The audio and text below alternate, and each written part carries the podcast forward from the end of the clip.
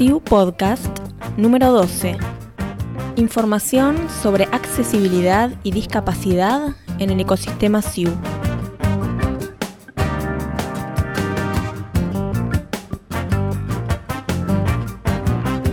Bienvenidos y bienvenidas a una nueva edición de los podcasts del Sistema de Información Universitaria y en esta oportunidad les vamos a presentar una nueva iniciativa que hace muy poquito se incorporó en los diferentes módulos del ecosistema SIU y tiene que ver con la inclusión de criterios de accesibilidad y discapacidad en todos los formularios y relevamientos de los módulos del SIU. Esta es una iniciativa que se logró gracias al trabajo de la Red Interuniversitaria de Discapacidad, la RID, una de las redes del Consejo Interuniversitario Nacional estuvimos en comunicación con integrantes de la Comisión Ejecutiva de la RID, Marcela Méndez y Juliana Cabeza, representantes institucionales ante la RID de la Universidad Nacional de Lanús, Gustavo Goyochea de la Universidad Nacional de General Sarmiento y Anabela Segovia por la Universidad Tecnológica Nacional. Compartimos con ustedes algunas reflexiones que cada uno de los integrantes compartió en relación a el camino recorrido hasta llegar a este gran avance y fundamentalmente el impacto que se espera ante este hecho histórico de que se comience a implementar en todo el sistema universitario nacional el relevamiento y la producción de información sobre la situación de discapacidad, los ajustes razonables y las estrategias de accesibilidad requeridas para asegurar el acceso a la educación superior a las personas con discapacidad.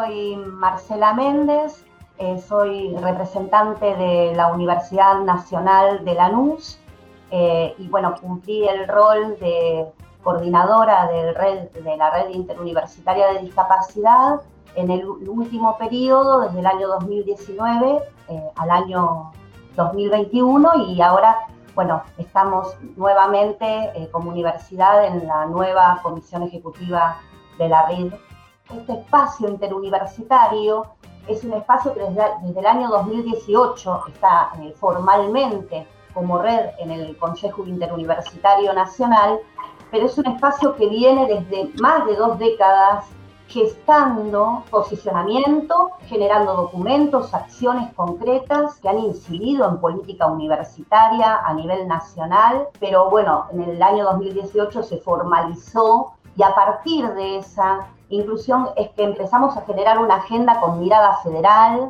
En el año 2019 trabajamos por grupos de región CEPRES haciendo una identificación de las fortalezas y debilidades, y las oportunidades y bueno, las amenazas con respecto a la accesibilidad física, comunicacional y académica. Durante todo un año haciendo un relevamiento para conocer qué hemos construido y cuáles son ¿no?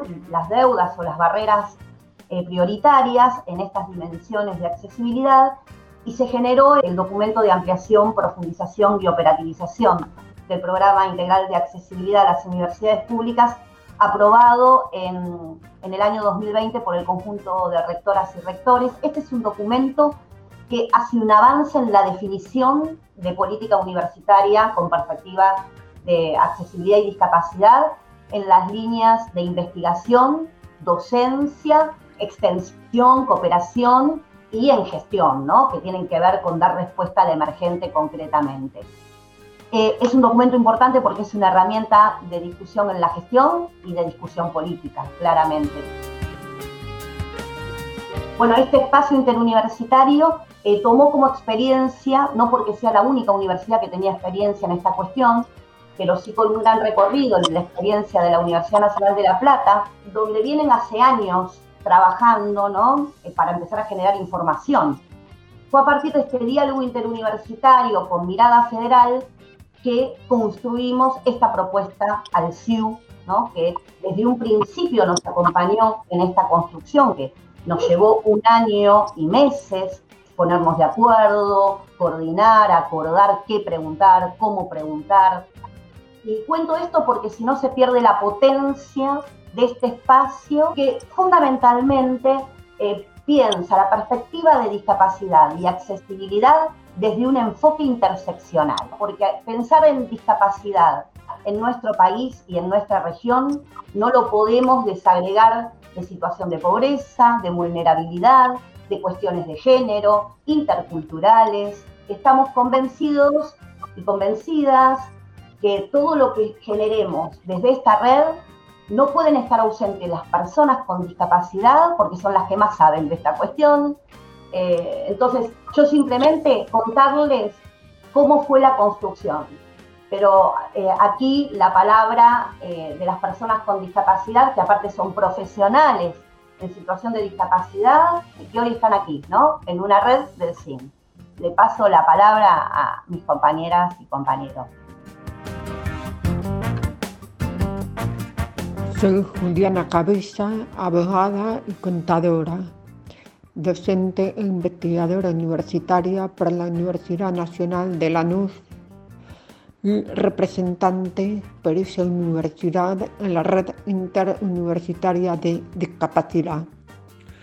Esta iniciativa, el impacto que tiene, en primer lugar, es que va en línea con la Convención Internacional de los Derechos de las Personas con Discapacidad con su artículo 31 pide a los estados parte la recopilación de datos e información estadística. Por otra parte, facilita y operativiza correr la visión de la discapacidad desde su condición a la situación de discapacidad, lo que implica entonces poner el foco en el tema de las barreras y las estrategias para su eliminación, que se dan justamente a través de la accesibilidad y ajuste razonable. En este formulario se va a reflejar dos consecuencias.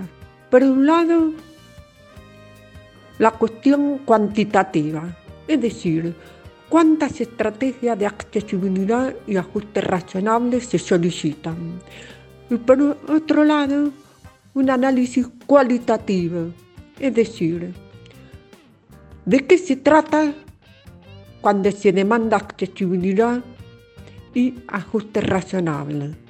Por otra parte, este análisis cualitativo se vincula con la revisión pedagógica didáctica cuestionando profundamente, interpelando la pedagogía tradicional, que apunta a un aula homogénea. Y con este formulario, a través de las barreras vinculadas con las cuestiones pedagógicas y didácticas, lo que se plantea y se visibiliza es que el aula es heterogénea y que cada condición de discapacidad tiene su manera de comprender, reflexionar e interactuar con el entorno. Para comprender este contexto, voy a poner un ejemplo. Soy persona sorda. Mi manera de comprender el mundo e interactuar con el entorno es a través del pensamiento visual. Consecuentemente, la concurrencia a una universidad cuando se sigue con la pedagogía tradicional, la presentación del significado del conocimiento se realiza desde la audición. Se impide el aprendizaje desde mi manera de ver inherente a la condición de discapacidad. Y este formulario justamente va a visibilizar esas cuestiones y va a ir transformando la definición de la misma discapacidad como condición, no a través del déficit, sino a través de las capacidades y potencialidades que tiene cada condición de discapacidad y las dificultades que tiene esa condición de la interacción con el entorno a partir de las barreras. Por otra parte, este formulario, al apuntar a la recopilación de la información estadística, va a generar impacto no solo en el Ministerio de Educación, sino también en el Ministerio de Ciencia y Tecnología, porque visibiliza las vacancias en el desarrollo tecnológico nacional. Por ejemplo, en relación a programas informáticos y computadoras que hagan accesible la información y el contenido para una persona en situación de discapacidad visual, o los programas de subtitulados que permitan el acceso al contenido de las clases virtuales por parte de una persona sorda. Por lo tanto, el formulario es una iniciativa que visibiliza la posición desde la cual ejercen sus derechos los estudiantes con discapacidad. Solo la visibilidad política y operativa de la perspectiva de discapacidad y accesibilidad genera impacto en el diseño e implementación de las políticas públicas dirigidas a la sociedad.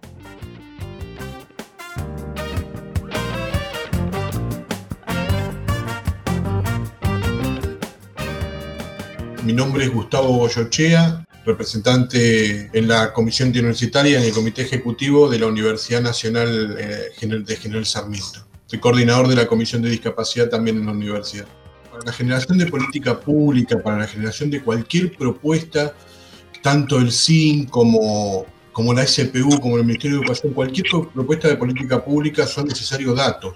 Y esto va, a traer esos datos tan necesarios. En su momento se, había comenzado con alguna cosa, no desde el CIU, sí desde la intervención directa para lo que eran las computadoras, las notebooks adaptadas que se había generado desde el programa PODES que fue muy bueno, estuvo muy interesante y se había comenzado. Y ahí se mostró, se identificó la necesidad concreta de poder tener un registro para poder definir política pública. Digo, sabemos que la situación de discapacidad es compleja en todo ámbito, ¿no? Digo, la discapacidad hay un, alrededor de un 25% de las personas con discapacidad en el país están registradas. En el caso de las universidades nacionales ese número también se perdía mucho. Esto viene a ser una herramienta, pero desde mi punto de vista, desde nuestro punto de vista, fundamental para poder determinar qué cantidad de estudiantes y en base a esa cantidad de estudiantes, a ver cuáles son las políticas que se tienen que llevar adelante para el acompañamiento, para generar los recursos, las herramientas, recursos pedagógicos, didácticos, estructurales. Si no se identifica el sector, si no se identifica al colectivo, al sector, y, para esto es necesario la, la, estadística, es necesario tener números concretos y fijos y sonantes para poder definir y determinar eh, acciones a futuro, ¿no? A un corto plazo, mediano plazo y largo plazo. Pero para eso tenemos que tener esta herramienta. Por eso, insisto, me parece un avance fundamental, fundamental para el trabajo que venimos desarrollando.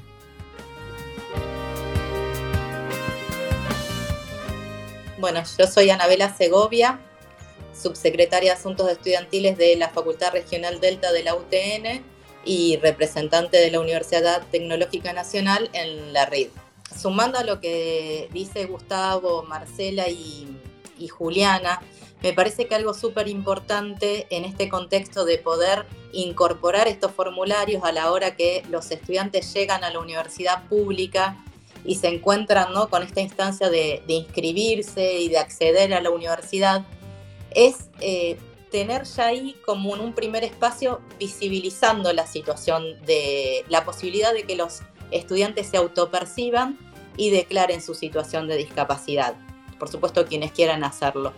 Y también es importante porque aquellos estudiantes que no tienen discapacidad vayan viendo que la universidad es un espacio que se construye eh, en lo que se llama diseño en clave universal, ¿no? Pensando en todas las singularidades y en todas las personas que, podemos eh, acceder a la universidad, que tenemos derecho eh, a estudiar una vez que nos eh, que podemos alcanzar nuestro título a insertarnos laboralmente.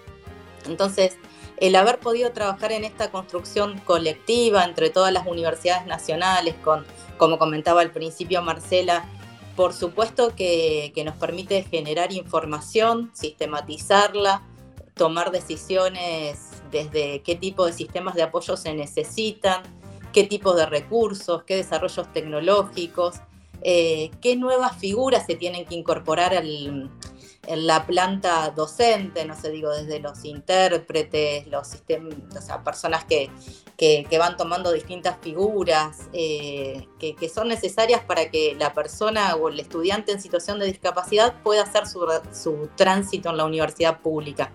Eh, y sobre todo, algo que nosotros hemos hablado en más de una ocasión en nuestras reuniones, tener la, el derecho a elegir, ¿no? Y el derecho a tomar riesgo dentro de la universidad, digamos, transitarlo eh, desde el lugar desde que al estudiante le puede ir bien, le puede ir mal, pero que tiene derecho a hacer ese tránsito y poder justamente encontrarse con todas las situaciones que se puede encontrar cualquier otro estudiante. Y, me parece que desde ahí es súper importante el impacto, como les decía, de, desde que ahí, la primera instancia, quieren ingresar a la universidad y ya se encuentran con el formulario. Después con esta cuestión de que una vez que tenemos los datos, empezar a trabajar con los docentes y cómo esto va impactando en, las estrategias pedagógicas que cada uno de ellos va conformando. Porque quizás los, eh, tenemos muchos docentes que están acostumbrados a trabajar con estudiantes en el aula que no tienen ningún tipo de discapacidad. Y muchas veces cuando tienen que hacer una adecuación, eh, sea la forma de, explicar o de presentar un tema, sin darse cuenta, esa misma estrategia le está sirviendo al resto de los estudiantes, porque es una forma distinta de abordar la temática. Entonces, eh, digamos, es una manera de, de seguir generando un mayor dinamismo y mucho más proactivo eh, la clase, la dinámica y cómo se va desarrollando el espacio dentro del aula. Así que yo creo que esto eh, nos sirve para, para seguir creciendo, consolidando el espacio de las personas con discapacidad en la universidad pública y, y bueno, para generar una inclusión concreta y real, ¿no? Y sistematizada, pudiendo tener continuidad, como decía Gustavo, pensando a mediano, corto y largo plazo.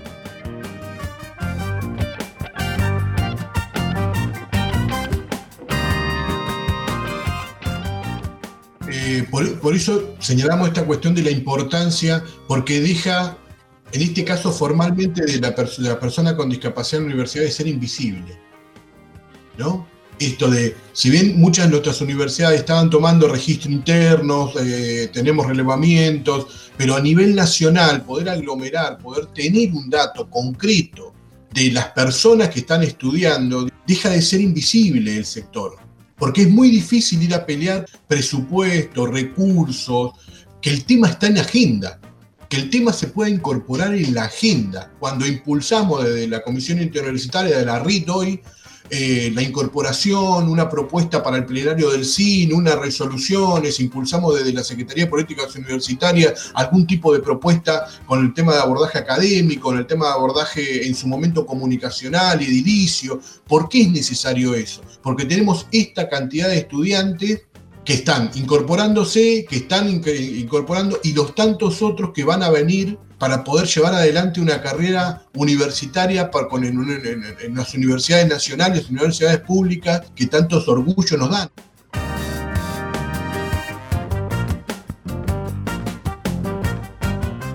Es importante visualizar que a través de este formulario se genera el impacto en otras políticas públicas en la intersección con las políticas dirigidas a la perspectiva de género, porque a partir de la visibilidad de la situación de discapacidad, las personas con discapacidad que concurran a la universidad, a través de su autopercepción, van a comunicar por lo menos van a tener abierta la oportunidad de comunicar situaciones sociales, familiares que constituyan sistemas de opresión en el ejercicio de sus derechos, en el simple ejercicio de su derecho a ser, que es justamente donde entra la perspectiva de género se vincula fundamentalmente en la lucha contra la violencia de género. Y finalmente, con este formulario también se va a interseccionar con la situación de vulnerabilidad social y económica. que en el caso del estudiante con discapacidad se agudiza esa situación de vulnerabilidad. Como decían eh, los compañeros y las compañeras, esto es más que un formulario, son muchos años de construcción. Sabemos desde que partimos desde un lugar muy desigual a la hora de dar la discusión dentro de las universidades, porque son los cuerpos no esperados en la universidad, ¿no? No planificados, ni siquiera en los presupuestos. Entonces la discusión es muy dura, ¿no? Porque siempre se piensa, y es un tema más. No, no es un tema más. Es otra forma de pensar la universidad. Agradecemos a Marcela, Juliana, Gustavo y Anabela por haber compartido sus reflexiones sobre este tema tan importante para todo el sistema universitario nacional y nos escuchamos en la próxima edición de los podcasts del Sistema de Información Universitaria.